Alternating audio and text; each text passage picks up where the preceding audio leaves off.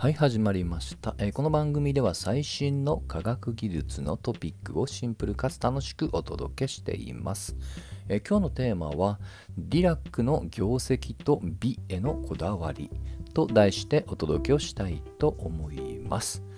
えー前回、えーまあ、お亡くなりになられました佐藤幹夫さんというね、え日本の数学者の話をしました。で、えー彼の業績の一つに佐藤超関数ってものがあり実は物理学者ディラックが作ったデルタ関数がきっかけだったっていうね話をして数学と物理のつながりについてお話をしました。ただこのディラックについては、まあ、過去あまり取り上げなかったのと、えーまあ、結構この方特に専門家の中でめちゃくちゃ評価がね高い方なのでちょっと今日は主に、えーディラックの、まあ、業績を中心にお話をしようと思います。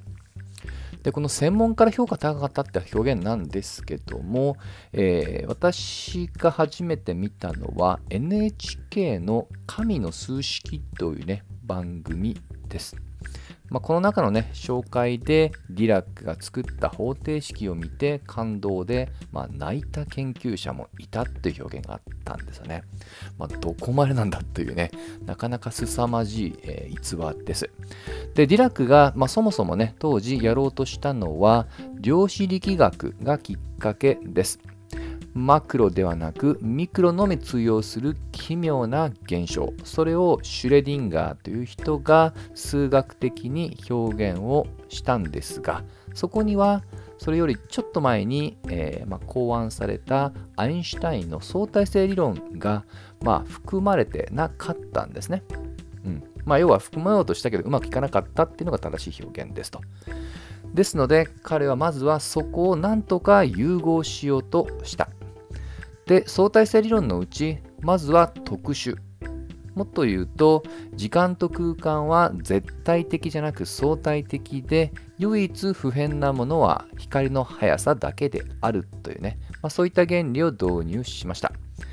でこれに従って時間と空間を書き直してあげる。これよくのローレンツ変換という表現を使いますがこれをねうまくねシュレディンガー方程式と調和させようとしたっていうねそういった仕事をしたと思ってください。それを1928年に今でもね伝説とされているディラック方程式として論文発表した、まあ、これにね、まあ、感動して泣いた方がいるそうですと。はい。まあ、ちょっと残念ながら泣くまでには至らなかったんですけども、まあ、その凄さだけは伝わりますと。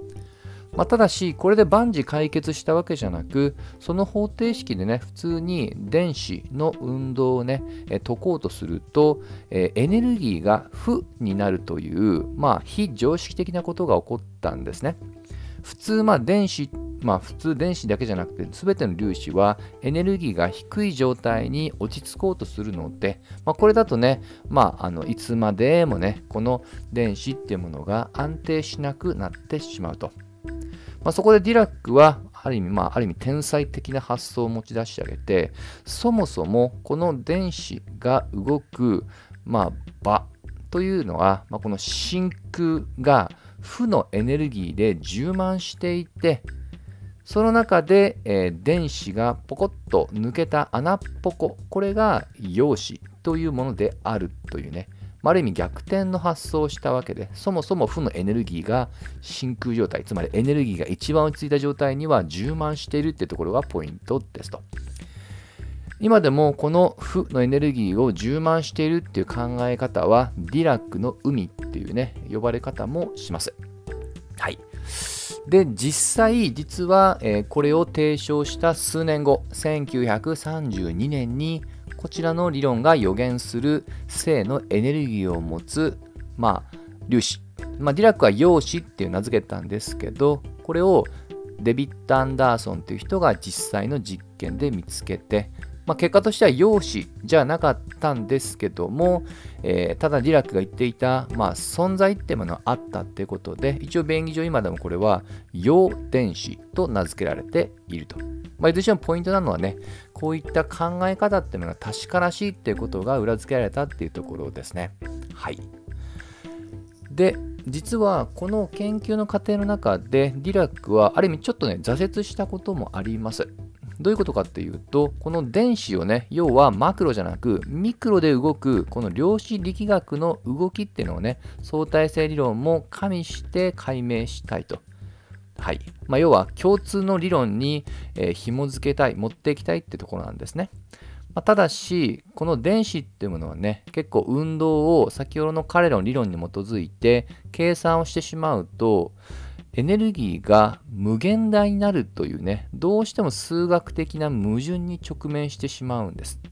で、これは残念ながらディラック自身も、まあ、難しいってことで断念はしたんですが、まあ、そのディラックの、まあ、研究をきっかけにして、えー、まあ、なかなか豊かな発想をもとに解決したのが以前こちらでも紹介したリチャード・ファインマンという方ですね。そしてもう一つ、全く別の手法ですけど、やってることは同じだってことが後年分かって、ファインマンと同じくノーベル賞を共同受賞する朝永振一郎ですと。はいまあ、もう一人ね、えー、いるんですけど、まあ、この3名が別々の方法論で、この、えー、ディラックの課題提起に対して見事に解決をすると。これはね、ファインマン自身は特に、えー、自身の研究の、まあ、発想は、まあ、ディラックの研究によるものだっていうことはね、自身も述懐していますと。まあ、したがって、この時のディラックの仕事っていうのは、実は後年にさらにその理論を豊かなものに持っていくきっかけになっているんですね。ディラックが結構やはり始終ね、もう生涯こだわっていたのは特に美しさと言われています。先ほど冒頭触れた NHK の神の数式でも彼の座右の銘が引用されています。それは物理法則は数学的に美しくなければならないというものです。で先ほどディラックは初期の論文で時空の対称性、ね、時間と空間は変換できるよっていうね、えー、それの話をしましたが、まあ、他にも他の研究者たちとも含めてゲージ対称性ゲージっていうのは物差しっていう意味ですね。物差し自身をま対象なものにしていこうとかでさらに高年になっていくとこの物差しがもうちょっとだけ拡張した非可感ゲージ対称性というね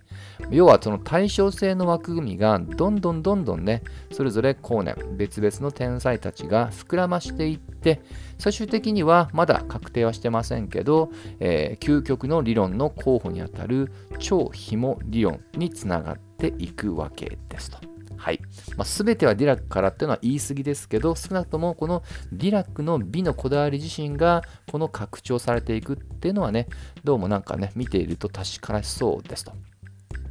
で、ディラックはね、結構もう若い頃からこの天才、もしくは才能っていうのは評価されていて、弱冠30歳にして、えー、過去、あのアイザック・ニュートンもついていた、えー、数学を教える職としてはもう最高級の名誉な職であるルーカス教授職に就任します。ちなみにこのディラックの2つ先の、えー、まあ、後任があのスティーブン・ホーキングです。さらにその後任、ホーキングの後任は超紐理論を、えー、シュワルツとともに確立したマイケル・グリーンがつきました。はい。まあ、こういったね、天才たちが紡いできた、まあ、一言で言うと、テーマは対称性ですよね。まあ残念ながら私自身は涙が出るほどっていうわけじゃないんですけども、これはおそらく私の審美眼の問題ですので、いつかはこういった神の数式を目指したね、美しさってものをね、えー、まあ、涙が出るような審美眼ってものをね、磨いていきたいなと思う今日このでございますと。といったところで今回はここまで。また次回一緒に楽しみましょう。